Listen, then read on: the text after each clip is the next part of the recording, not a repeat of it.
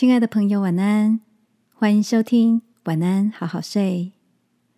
如果你听完后很有感动，邀请你在评论区给我们五颗星，或是写下留言为我们加油，也帮助更多的朋友更好睡。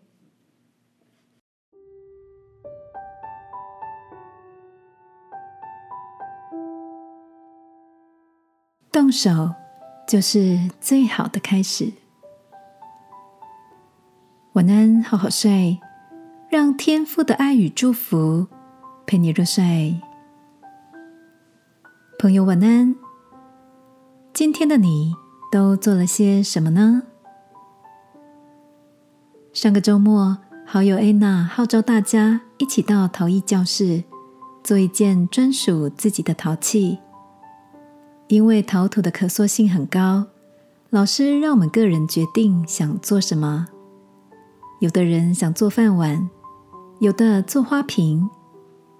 在拉配的过程中，掌握陶土形状并不容易，手劲多一点，温度高一点，都会影响成品的大小、曲度、样式。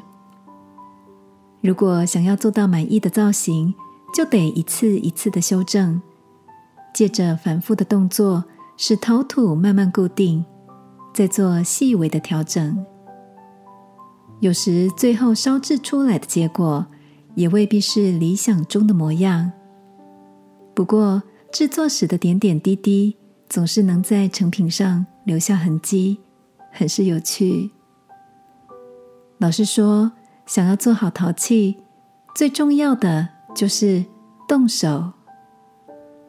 如果太担心成果而踌躇不前，错失了开始的机会，反而比做坏作品更可惜。